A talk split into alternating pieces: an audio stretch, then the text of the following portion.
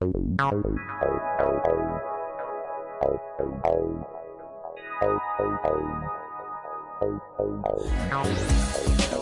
you.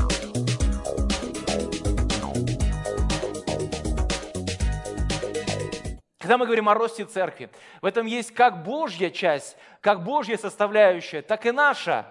И Священное Писание говорит, что коня готовят на день битвы, но победа от Господа. Кто-то должен был 25 лет молиться, кто-то должен был запрягать лошадей, кто-то должен был позаботиться о сбруе, кто-то должен этим лошадям дать ход. Но победа от Господа – мы не спасаем, мы не можем никого затащить в Царство Небесное, но мы можем молиться, чтобы Господь этого человека настиг, пришел, посетил, чтобы этот человек, возродившись свыше, обрел эту вечную жизнь. Ведь не случайно, друзья мои, Иоанн Креститель, он вопил на всю пустыню, шел и кричал, покайтесь, приготовьте путь Господу, сделайте прямыми стези Ему. И вот почему мне так нравится концовка нашего ролика. Рост церкви – ответственность каждого. Рост церкви – ответственность каждого. Это означает, ты и я, мы можем взять ответственность. Ответственность за мой город, за мой дом, за мою семью, за регион, в конце концов, за страну, в которой мы живем. Рост церкви – ответственность каждого. Я искренне верю, что мы здесь для того, чтобы слава Господня взошла над этим местом. И люди, ходящие во тьме, они увидели свет великий. Вы знаете, что у тьмы нет шанса. Потому что Библия говорит, когда свет приходит, тьма уходит. И часто мы столько времени и сил тратим на то, чтобы сражаться с тьмой, хотя просто нужно пустить туда свет. И тьма уйдет. Поэтому мы иногда прикладываем экстра усилия, чтобы сражаться с тьмой, а Бог хочет, чтобы мы просто туда пустили Его свет. И тогда придет Божья победа и Божья благодать.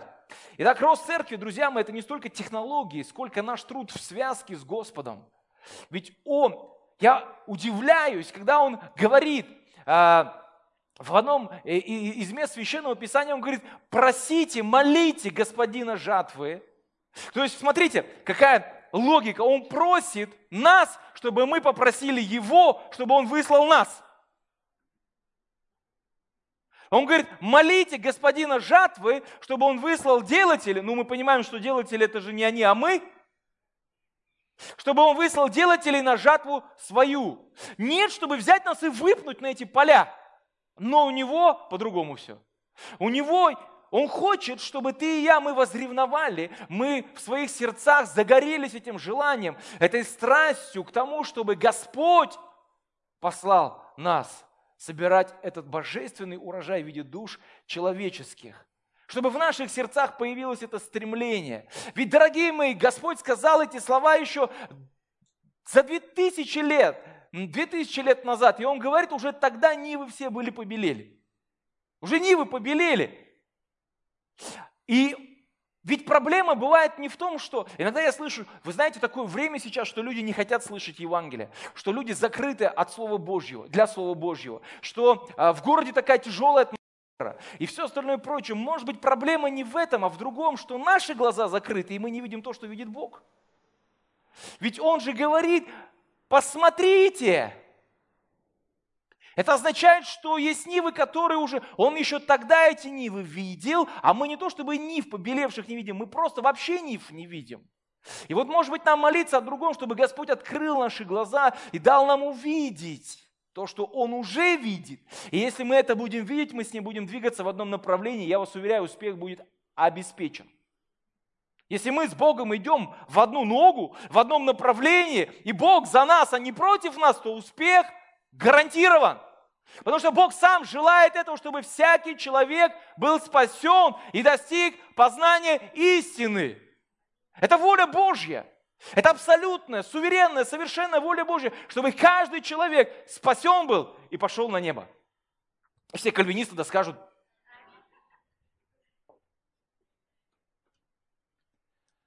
Просто не все кальвинисты верят, что все могут быть спасены. А я верю, что все могут быть спасены. Потому что Бог хочет, чтобы все люди спаслись и достигли познания истины. Все люди. И апостол Иаков учит нас в своем соборном послании в пятой главе о том, что многое может усиленная молитва праведного. Я хочу, чтобы мы задумались, может быть, вы думали об этом, может быть и нет, но вот только представьте себе, задумайтесь о том, что это многое. Ведь Яков говорит о том, что твоя молитва, если ты праведный, праведный есть? Праведный, помашите мне вот так вот рукой сделайте. Есть, слава Богу. Библия говорит, что многое. Я вот хочу понять, что это многое. Ведь если ты и я, мы праведные, то Бог в своем слове обещал, Он гарантировал, Он сказал, что твоя и моя усиленная молитва может многое. И как пример, дальше в этом месте, как подтверждение достоверности своих слов, Иаков пишет о пророке Илии. Давайте мы откроем Иакова пятую главу. Иакова пятая глава, 17 и 18 стих.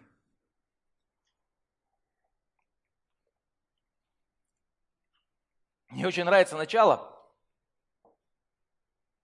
Или был человек, подобный нам. И дальше он говорит то, о чем обычно мы не делаем.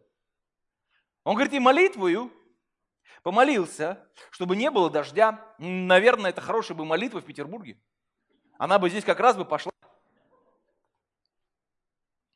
И вот написано, молил, молился, просто взял вот так вот, встал утром, посмотрел в окошко, смотрит опять хмурое небо. Ну что-то опять хмурится это небо над Петербургом. И он помолился, и не было дождя. Три с половиной года. Три с половиной года не было дождя, вот просто не было ни капельки. Все хотели бы, а не было. А потом утром проснулся еще через три с половиной года – Думаю, слушай, ну, пора бы хоть дождя немножко. И помолился, и опять дождь пошел. И вот если бы не первое вот это вот словосочетание, если бы вот не первое выражение, а мы же верим, что все слово, оно достоверно, богодухновенно или нет? Или мы думаем, что это какие-то, ну, как сказки, байки, или, ну, какой-то, знаете, художественный вымысел? Ну, так, для красного словца. Или все-таки верим, что все Писание Богу духовенно? Так верим или не верим? Ну вот, если бы вот не эта фраза, которая вот в самом начале, то выглядела бы точно как какая-то сказка.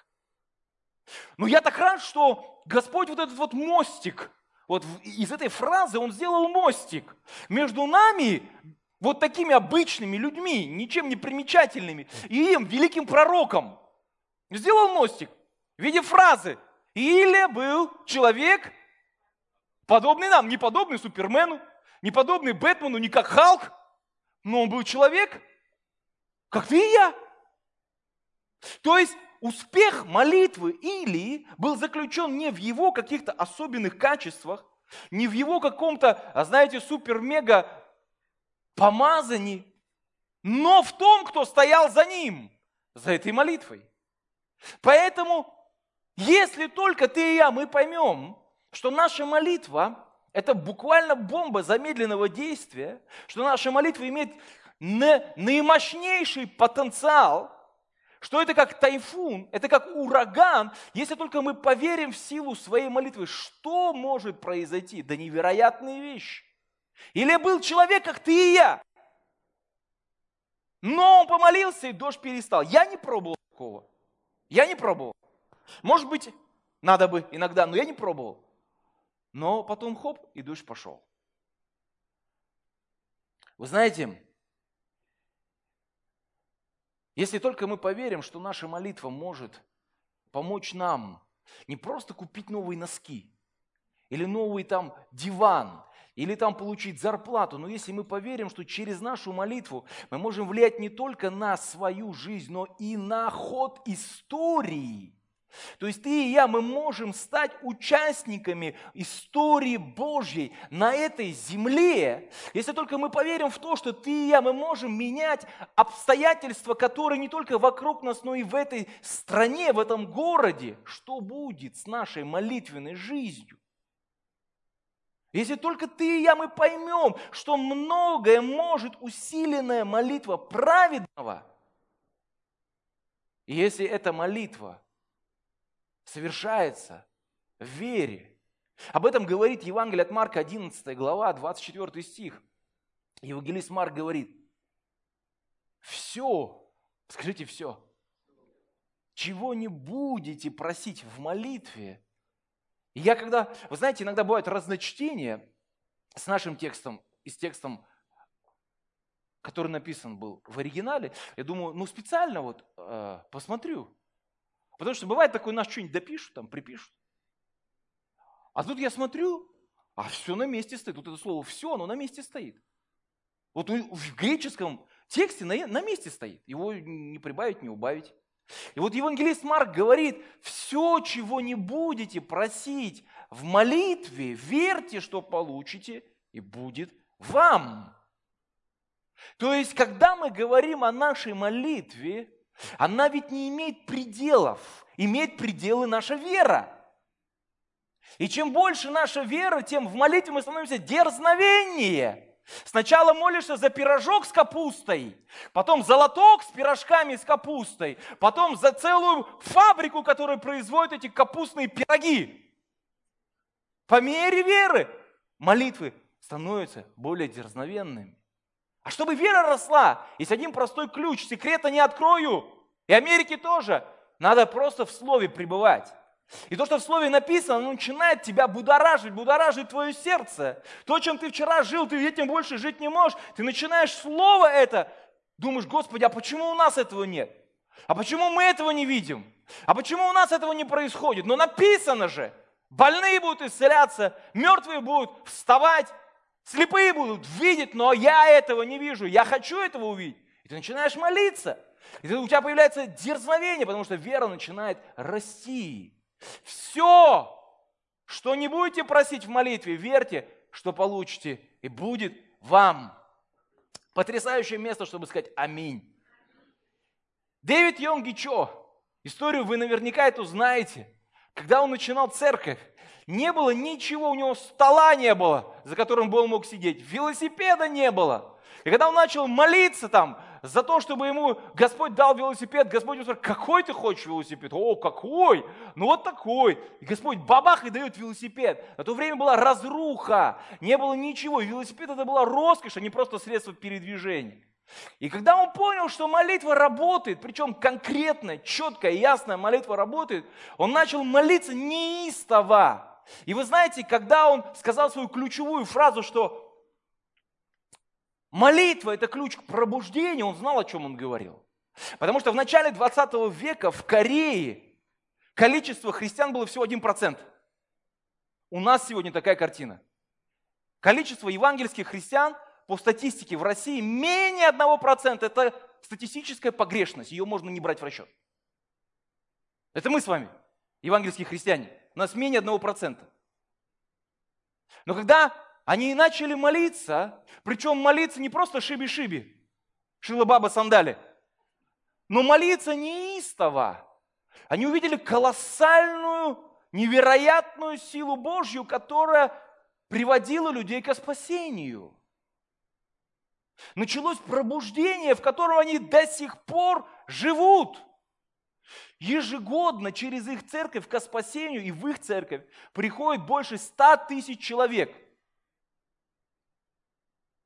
ну, конечно, для нас это как будто, ну, как здрасте, что такое 100 тысяч?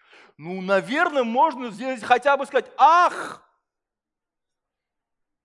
ежегодно, послушайте меня, не за 10 лет, не за 100 лет, ежегодно 100 тысяч человек обращается к Господу в церкви Иоидо. Их сейчас там почти миллион. Иоидо в Сеуле. Церковь больше миллиона человек – и сегодня количество верующих христиан, евангельских христиан, превысило 50% населения страны. 50%. И когда у Йонги что спрашивают, в чем фишка-то вообще? Как такое может быть? Потому что, возможно, знаете, как бы восточный менталитет, они же такие трудоголики, там все работают, работают как муравьи. И все думают, наверное, вот в этом и весь, весь феномен, парадокс южнокорейского христианства. А ведь рядом Северная Корея, тоже корейцы, но жизнь-то другая совершенно. 50%, 50 населения безработные. 50% живут за чертой бедности. В чем весь этот парадокс? И он говорит, что говорит, один, ключ один – это молитва. Других ключей нет, это просто молитва. Еще раз, молитва. Когда мы начали молиться, мы просто увидели, как Бог сверхъестественным образом прилагает спасаемых церкви. И мы, говорит, просто построили молитвенную гору, в которой сделали в, в, этих, в скале эти молитвенные гроты, в которых молятся ежедневно. В будни так, говорит, меньше, 3000 человек. А в выходные 10. Ну а так, когда у нас посты, мы собираемся 20 тысяч человек на молитву там, на молитвенной горе. Это специальные молитвенные гроты для персональной молитвы. Ну а так там есть, говорит, зал на 40 тысяч человек. Если мы вместе собираемся, то вот мы там молимся. Ну а когда у нас общее молитвенное служение мы назначаем, приходится стадион снимать 100 тысяч человек на молитву собирается в церкви. И говорит, молитва, она у нас не прекращается, начинается в 4 утра. Общецерковная молитва в здании церкви. Длится два часа, потом все на работу. Каждый день. Каждый день. Его молитвенная жизнь, его молитвенное время. Он говорит, я меньше трех часов не могу молиться. Мне надо минимум три часа молиться. Минимум три часа молиться.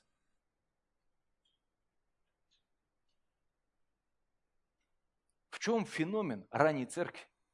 Они не проходили курсы по экклезиологии. Их никто не учил строить церковь. Их никто не учил маркетингу. Как сделать так, чтобы церковь была вот такой или вот такой? В чем парадокс? Ведь собрались рыбаки, собрались плотники, собрались э, люди, которые не книжные, то есть энциклопедии, справочников не читали, по менеджменту и так далее. Этому собрались люди простые. Но смотрите, в чем, в чем, в чем прелесть вся. Собрались они все в горнице и 10 дней молились. 120 человек собрались в горнице, 10 дней молились.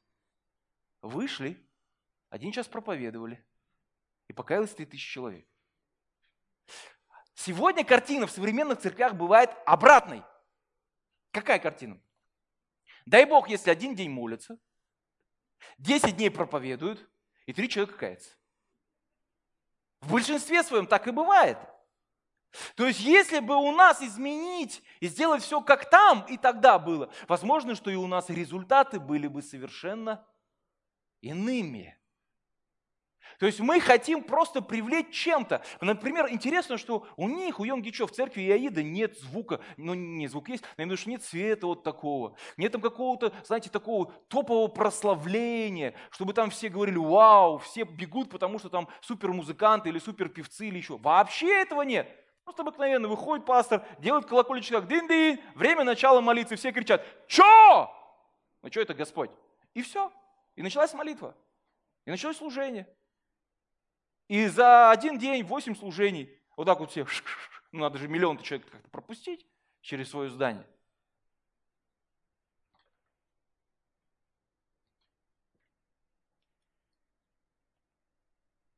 Итак, друзья мои, я искренне верю, что многое может усиленная молитва праведного. Молитва в буквальном смысле слова построила крупнейшую церковь в истории человечества. Миллион человек. Это не единственная церковь в Сеуле, которая под миллион. Не единственная. Просто мы ее знаем. Часто мы рост связываем с какой-то методологией и не берем в расчет того, кто дает этот рост. Давайте мы посмотрим 1 Коринфянам 3 главу. 1 Коринфянам 3 глава, 6 и 7 стих. Прочитаю в новом русском переводе. Апостол Павел говорит, я сажал, Аполлос поливал. Ну, то есть, как бы они что-то готовили, не то, чтобы просто сидели, ничего не делали. Насаждали, кто-то поливал, удобрял, кто-то чем-то занимался. Но Павел говорит, что весь смысл вообще не в этом. Не в том, что я делал, или Аполлос сделал, или еще кто-то делал, а в том, что вырастил все это Бог. Он говорит, а выращивал-то Бог. Седьмой стих. Поэтому ничего не значит не тот, кто сажает, Потому что мы иногда думаем, о, мы так трудились, мы тут впахивали. Это вот все потому, что мы вот так вот сделали. Да ладно. Да просто Бог по милости своей оказал эту милость, и поэтому все получилось. А так бы все полетело в трам-тарарам. И он говорит, ничего не значит не тот, кто сажает, не тот, кто поливает, а лишь Бог, который выращивает.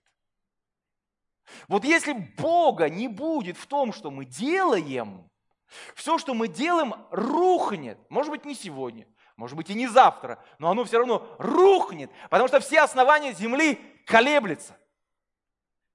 Поэтому нужно строить на правильном основании, которое есть Христос. Псалом 126, 1 стих написано, если Господь не созиждет дома, то напрасно трудится строящие его. я не хочу трудиться напрасно. Я хочу, чтобы то, что мы делаем в этом, была рука Божья, благодать Божья, и чтобы мы не приписывали славу себе, что мы что-то сделали, и поэтому вот это, вот это и произошло. Когда я встречаюсь с пасторами из других городов, из других церквей, они спрашивают, слушайте, ну как вы растете? Я говорю, я не знаю, как мы растем. Я всецело говорю, это благодать Божья. Вот благодать Бог дает, и все. Как это? Я не знаю. Вот просто не знаю. Но когда мы начнем думать по-другому, что вот мы и это применяем, и это применяем, и вот здесь мы работаем, и вот поэтому мы растем, все, конец нам. Просто конец, можно расписаться, сказать, все, точка, пора закрывать. Или перезагружаться, или каяться, или во вретище одеваться. В 1901 году, вернее, простите, в 1904 году началось пробуждение, величайшее пробуждение в Уэльсе, на севере Англии, в небольшом шахтерском городке, где где на то время жило полтора миллиона человек. В городе было много шахтеров, соответственно, было много таких заведений, где любили быть шахтеры, там пабы, ну, питейные заведения, много было всякой-всякой моральности и всего остального прочего. И удивительно, что церковь особо не реагировала на все на это. Хотя были проповедники и были церкви, но как-то они не думали о том, что эту ситуацию можно как-то в корне изменить. И в, 2000, ой, в 1901 году поднялось молитвенное движение в Уэльсе, и за год, за один год, началось две тысячи молитвенных групп, которые молились о том, чтобы Господь привел в этот город пробуждение, чтобы этот город изменился. И вот в 1904 году Господь посещает этот город, причем минуя именитых проповедников, минуя какие-то крупные большие собрания, и приходит к молодому человеку, которому было на то время 25 лет, и он с 12 лет был шахтером, по 12 часов в сутки работал в шахте, и в оставшееся время он читал Священное Писание, молился о том, чтобы Господь посетил его, излил свой дух на него. И за год до этого он переживает крещение Духом Святым. Его звали Эван Робертс. Господь посещает его, наполняет его сердце, и он начинает стенать, молиться о пробуждении в Уэльсе. И он настолько был исполнен этой страсти и ревности, что молился днями и ночами. Его хозяин дома, в котором арендовал он квартиру, он говорит, пожалуйста, уедь от нас. Ты мешаешь нам жить. Он настолько сильно громко молился, что ему пришлось выехать оттуда. И он подходит к пастору и говорит, пастор, я готов денег заплатить тебе. Он говорит, да, за что? Чтобы я проповедовал. То есть он говорит, я готов заплатить тебе, чтобы ты дал мне возможность поделиться Словом Божьим. Но пастор говорит, а это же всегда риск, когда ты кому-то даешь подниматься. Кто знает, что он там наговорит. Вот. И он говорит, ну посиди еще чуток, посиди. Вот он сидел, сидел, сидел, сидел, бил копытом и никак, ну не сидится ему. Он трясет своего пастора и говорит, слушай, пастор, время настало, я должен проповедовать. Пастор говорит, да ну подожди еще. И вот он сидел, сидел, и потом, в конце концов, он так достал своего пастора. Пастор говорит, вот знаешь, я тебе дам слово проповедовать. Сейчас закончится наше служение, не сейчас, а вот, ну, через неделю закончится наше служение. И после служения, когда я уже скажу «Аминь», вот когда я скажу «Аминь», вот после этого можешь проповедовать. И те, кто останутся, пусть тебя слушают. Он говорит, ну хорошо. И он пошел молиться, и у него было слово от Господа. И вот закончилось служение, И осталось 17 человек послушать Эвана Робертса. И он проповедует короткую, но помазанную простую проповедь. Он говорит, люди, покайтесь в своих грехах. Перестаньте творить беззаконие, хватит курить, пить и все остальное. Слушайте голос Духа Святого и проповедуйте Евангелие Иисуса Христа везде. И вдруг на них сошло. Все 17 человек пережили эту благодать и пошли как ошибки проповедовать Евангелие, покаялись во всех своих грехах и начали везде распространять о том, что Иисус Христос есть Господь. И за несколько недель все церкви Уэльса были переполнены людьми. Люди стояли, как на гатчине, во дворе. Слушали, что же там проповедуется. Невероятное пробуждение началось в этом городе, настолько сильное, настолько мощное, что через два года закрыли все футбольные клубы. Вообще в Англии футбол закрылся, потому что никто не ходил на футбол. Все шли в церковь молиться, слушать Слово Божье, Тюрьмы опустели. Полицейским пришлось уволиться, потому что не было работы. Люди возвращали долги, люди переставали пить. 95% людей в, цер... Э, в городе были верующими людьми. 95%. Из, пол... из полутора миллионов, это немало, я вам скажу. 95% уверовали во Христа Иисуса за какие-то считанные годы. И это пробуждение настолько было сильным, что люди каялись, глядя, потому что на передовицах газет писали об этом пробуждении. И люди читали и каялись через газету. Письма отправляли в другой город, там люди получали письма, открывали, слезы текли по глазам, они каялись. Все началось с одного молодого человека, который начал молить Господа, чтобы Господь послал своего Духа Божьего, чтобы Он излил свой елей, чтобы это, эти люди, этот народ, они увидели свет великий. Это пробуждение, оно не, не осталось только в Уэльсе, оно начало распространяться по всей Англии, потом по всей Европе, в Скандинавию. Потом пробуждение перекинулось на африканский континент, на Азию, в Южную Корею в том числе тоже пришло пробуждение. Один человек, один человек поднял свой голос к небесам и начал молить Господа, чтобы Господь посетил, чтобы Бог излил свой елей на эту землю. Многое может усиленная молитва праведного. Это было слабое аминь, можно сказать сильнее. Многое может усиленная молитва праведного. Маленькое семя превратилось в огромное-огромное дерево, которое до сих пор приносит свои плоды. История полна примеров, когда один человек, он брал на себя ответственность, он подвязался, он решался на то, чтобы сказать, вот я, Господь, пошли меня. Тому пример шотландский реформатор Джон Нокс, который был современником Кальвина и Лютера. Он жил в Шотландии, и он молился одной молитвой, простой, но очень сильной. Он говорил, Боже, дай мне эту Шотландию, или я умру. И молился так все время. Он не молился там за ботинки или еще. Он говорил, Боже, дай мне эту Шотландию, или я умру.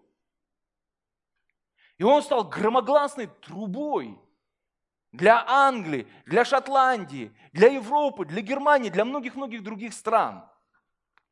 Кровавая Мэри королева Англии, Мария Стюарт, она говорила, что я боюсь гораздо больше молитв Джона Нокса, чем 10-тысячную армию. И Господь послал свое пробуждение для этой страны через то, что Он один человек поднимал свой голос к небесам и кричал, Боже, дай мне эту страну, дай мне этот континент, дай мне этот народ, проси у меня народы и дам наследие Тебе. Я думал, Господи, ну вот Шотландия, ну вот Англия, Уэльс там, ну какие-то там еще страны, Европа и все. А что же мы-то, славяне? А про нас-то что-то есть хоть, нет? Кто-то хоть молился так вот, ну неистово, и просил ли у Господа пробуждения в нашей стране? А ведь молились. Я думаю, дай-ка я найду этих людей. И нашел. Был такой человек, который жил в начале 20 века, Василий Малов – в конце 19 века он родился, и Господь начал его поднимать. И он учился у сына Чарльза Спержина. Чарльз Спержин был король проповедников 19 века. Он проповедовал в аудитории в 5000 человек без микрофона. И вот он учился у его сына.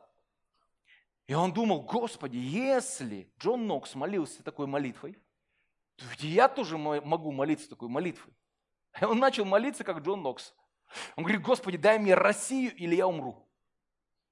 И он начал взывать об этом. И когда он был в Англии, как раз в это время началось уэльское пробуждение.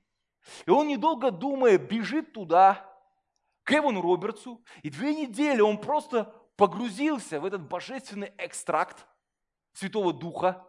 Он увидел, как сверхъестественным образом Дух Святой действует.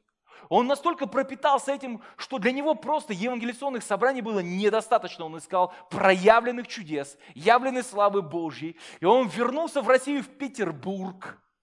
И начал здесь великую, большую, огромную работу среди многих-многих-многих людей – он, он раз в две недели он снимал огромные дома, где проповедовал аристократии, госслужащим. До тысячи человек собирались слушать Евангелие.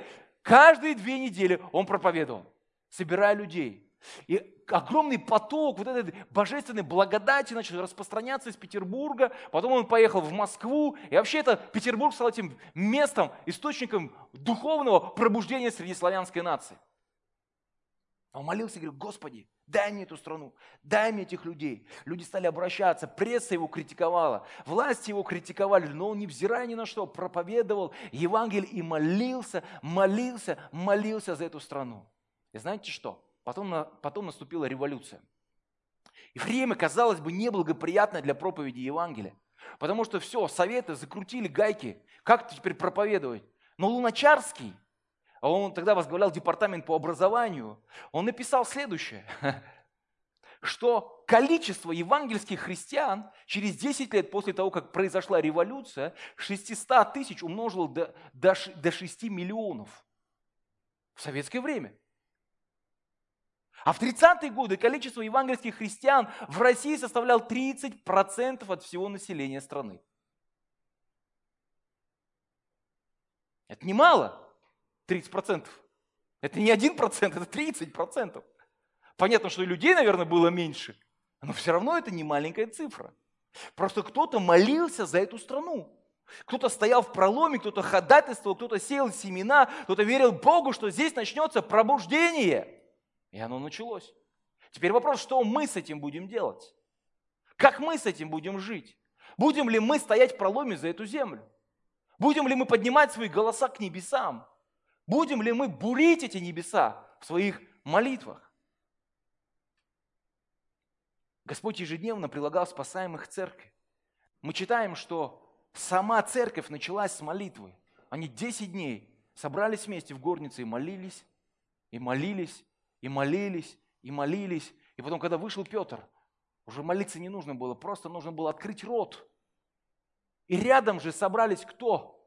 Не язычники, а иудеи, которые были наставлены в законе, которые были уперты, которые не хотели слышать о Христе ничего. Он выходит и начинает проповедовать. И проповедует так, что те, кто были против, стали за. Тут же, моментально. Три тысячи человек уверовали и обратились к Господу. И мы когда читаем вторую главу, мы видим, что они ежедневно, постоянно пребывали в учении апостолов, в общении, в преломлении хлеба и я вас не слышу. В молитвах во множественном числе стоит. Постоянно пребывали в молитвах. Вот заканчивается вторая глава, из чего начинается третья глава? Деяния апостолов. Со слов. Петр и Иоанн шли в храм в час молитвы, девятый. Слово молитва, такое ощущение стало лозунгом ранней церкви. Они молились и молились, молились поодиночке, молились вместе, молились усиленно, молились и молились и молились. И поэтому Господь ежедневно прилагал спасаемых к церкви. Потому что церковь молилась. Иисус хорошо научил своих учеников – он объяснил им принцип, сущность молитвы, дал им образец молитвы, научил наступать на змеи, скорпионов и на всю вражью силу. И они просто взяли и начали это делать. И Бог начал совершать свои чудеса среди них. Деяние 1.14. Написано, все они, скажите все. Я бываю на молитвенных служениях в нашей церкви, но я не вижу всех. Пока. Сделаем лирическое отступление. Пока. Но написано, все они пребывали в молитве. Все. Каждый имел в этом участие. Рост церкви, ответственность каждого. Все они пребывали в молитве. Когда Петру и Иоанну запретили проповедовать о Христе, куда они пошли? Они пошли к своим на молитвенное собрание. Деяние 4.31 написано. И по молитве их поколебалось место, где они были собраны. И исполнили все Духа Святого и говорили Слово Божье с дерзновением. Итак, молитва церкви, она была постоянной. А вот теперь, друзья мои, давайте мы задумаемся, что произойдет с этим городом, если мы начнем молиться непрестанно, как говорит апостол Павел. Непрестанно молитесь. Вот что будет в этом городе происходить, если мы, как церковь, начнем непрестанно молиться? Или что будет с нашей церковью, если молитва в церкви начнется и не закончится до пришествия Иисуса Христа? Вот просто подумайте. Вот давайте включим воображение. Хорошо, мы думаем, ладно, ну хотя бы просто пофантазируем. Ну просто пофантазируем. Ну представьте себе, что будет с церковью, если мы будем молиться 24 часа в сутки, 7 дней в неделю, 365 дней в году, без выходных, без, вот, без всяких, всяких, всяких. Вот что будет с церковью? Вот только представьте себе, что будет с церковью. Какая будет атмосфера? Сколько будет людей? Где мы будем? Что произойдет с нами, если мы будем молиться непрестанно? Как Бог говорит к нам в Священном Писании. Благодаря тому, что церковь молилась, она росла в четырех направлениях. Во-первых, церковь росла количественно. Можете подниматься, ребят. В день Пятидесятницы церковь помещалась лишь в одной горнице. Их было всего сколько? 120 человек. Но спустя какое-то время их уже было три тысячи, потом четыре тысячи. Деяние 6 глава говорит, что Господь весьма умножал учеников, и даже священники обращались к вере. Смотрите, количественный рост, он не ослаблялся, но он увеличился. Просто для справки. Эдвард Гиббон, который является авторитетным историком XIX века, у него есть одно произведение, которое называется э, «Закат или упадок Римской империи», что-то типа такого. Рассвет, ну, в общем, э, что-то связано с этим. И он приводит там цифры, он светский историк. Он приводит там цифры, что церковь первого века, например, в Ефесе церковь первого века, количество достигало 60 тысяч человек. Но Теперь, друзья мои, города того времени и города нашего – это разные города. Сегодня у нас 6 миллионов, а для них город даже в 500 тысяч – это уже огромный полис. А там в церкви 60 тысяч человек. 60 тысяч. Это много или мало? Да для сегодняшнего времени это просто невероятно много. А тогда это был сверхъестественный рост – который был связан, еще раз говорю, я не против программ, я не против различных там шагов, которые мы можем делать, я не против маркетинга, я за это, но мы не должны на это уповать. Мы должны уповать на Бога живого, который дает рост. Если мы ищем Его лица, Он направляет нас на свои пути, мы идем и служим людям вокруг. Так, рост был количественный, рост был географический. Когда вы читаете Деяния апостолов, церковь началась в Иерусалиме. А когда заканчивается последняя глава, где действие происходит? Не случайно происходит в Риме. В Риме. И вот они идут, Иуд... Иерусалим, Иудея, Самария до края земли. За 30 лет. Потому что Деяния апостолов описывают 30 лет. За 30 лет вся Римская империя была охвачена Евангелием. Вся. Вплоть до Рима. Рост был географический. Рост был социальный. Потому что вначале все началось с иудеев. Потом мы смотрим, в шестой главе уже две группы иудеев, есть эллинисты. Потом мы смотрим в восьмой главе и в десятой главе Корнилий проповедует Корнилию. Потом мы смотрим в 13 главе, апостол Павел уже проповедует язычникам. И они начали обращаться к вере. Там был рост богословский. Потому что изначально церковь была иудейская, они строились на законе. Но потом прошло 15 глав, и в 15 главе был собор Иерусалимский, где приняли решение, что нехорошо язычникам жить по закону. Но ради иудейских братьев давайте мы сохраним хотя бы четыре пункта. Не блудить, с кровью не ешь, там, и так далее и тому подобное, чтобы сохранить мир в общине. Они молились, и церковь росла в разных направлениях, под разными углами. Бог совершал свою работу. Я искренне верю, что мы можем переживать этот рост сегодня, в это время, в 21 веке. Можем или не можем? А в чем проблема? А проблемы нет. Вообще проблем нет никаких. Потому что Библия говорит, что многое может усиленная молитва праведного.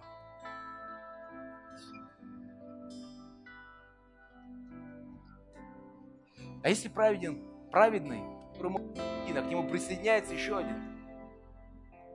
Но Библия говорит, что один прогонит сколько? Тысячу, а двое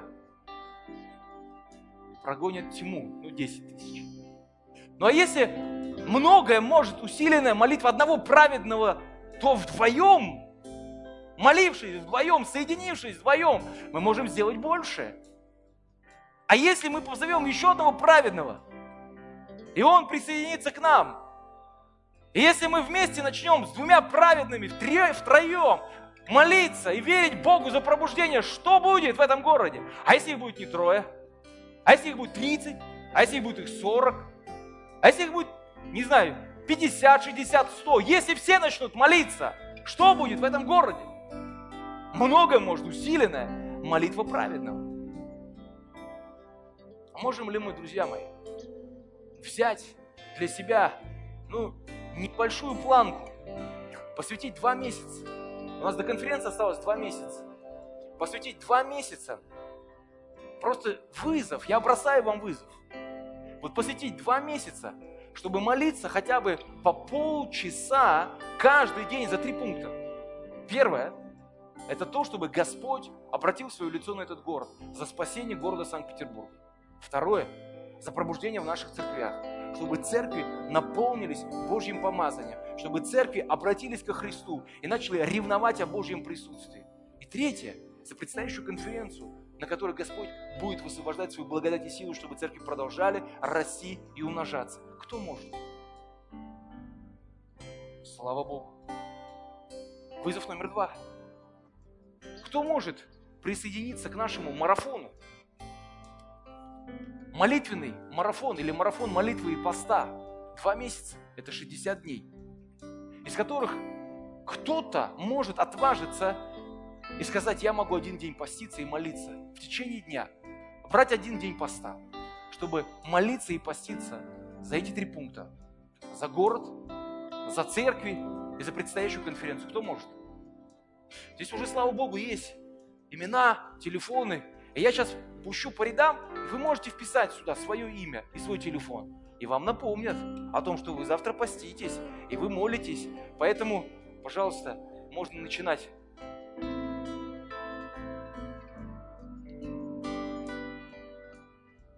И закончить я хочу одним местом. Священного Писания. С вами хорошо стоять на. Прям благодать такая. Кстати, прославление они уже взяли как бы, они предвосхитили все, и они уже месяц взяли такую планку для себя, месяц по очереди поститься и молиться, поэтому они уже в авангарде и молодцы. Деяние 12 глава 5 стих. Написано. Итак, Петр, итак, Петра стерегли в темнице, между тем, как церковь прилежно молилась. Вот это вот слово «прилежно» мне так понравилось. Это прилежно говорит, во-первых, о том, что молитва, которая звучала в церкви, она звучала не переставая. И она была искренней, интенсивной. Они это делали прилежно. Вот хочу, чтобы наши молитвы были не только громкими, но и прилежными. Чтобы мы искренне посвящали себя Господу и верили за великие чудеса. Вы знаете, что слово сверхъестественное, мы так любим слово сверхъестественное. Вообще любим сверхъестественное. И вот слово сверхъестественное состоит из двух частей. Там есть естественное. Это та часть моя, наша часть. То, что ты и я, мы призваны делать. Как говорил Тамара, 25 лет молиться. Как говорит притчи, коня готовят. То есть есть естественное. То, что ты и я, мы призваны делать. То есть моя часть, моя ответственность. А все, что сверх этого, это уже Господь. Вот это сверх естественное, оно приходит тогда, когда есть естественное. То есть когда есть люди, которые подвязаются, которые соглашаются, которые мечтают, которые верят, которые жертвуют, которые молятся, и тогда приходит сверхъестественное. Апостол Иаков, мы с него начинали, был апостолом молитвы. Когда он умирал, традиция говорит, он был настолько человеком молитвы, что на его коленях были мозоли от молитв. У кого-то на руках мозоли от руля или еще что-то, у кого-то на языке мозоль. У него были колени мозолистые. Его еще прозвали Иаков верблю, верблюжьи колени. Ну, как у верблюда, верблюда, они же на колени становятся. И вот у него настолько были мозолистые колени. Это просто был человек, который посвящен был невероятно молитве. Я думаю, Господи, как бы я хотел, чтобы моим колени были с мозолями. Как бы я хотел, чтобы моя жизнь, она была переполнена до краев этим Божьим присутствием, и мы видели эту славу в нашем городе, в нашей стране. Мы можем об этом согласиться, друзья.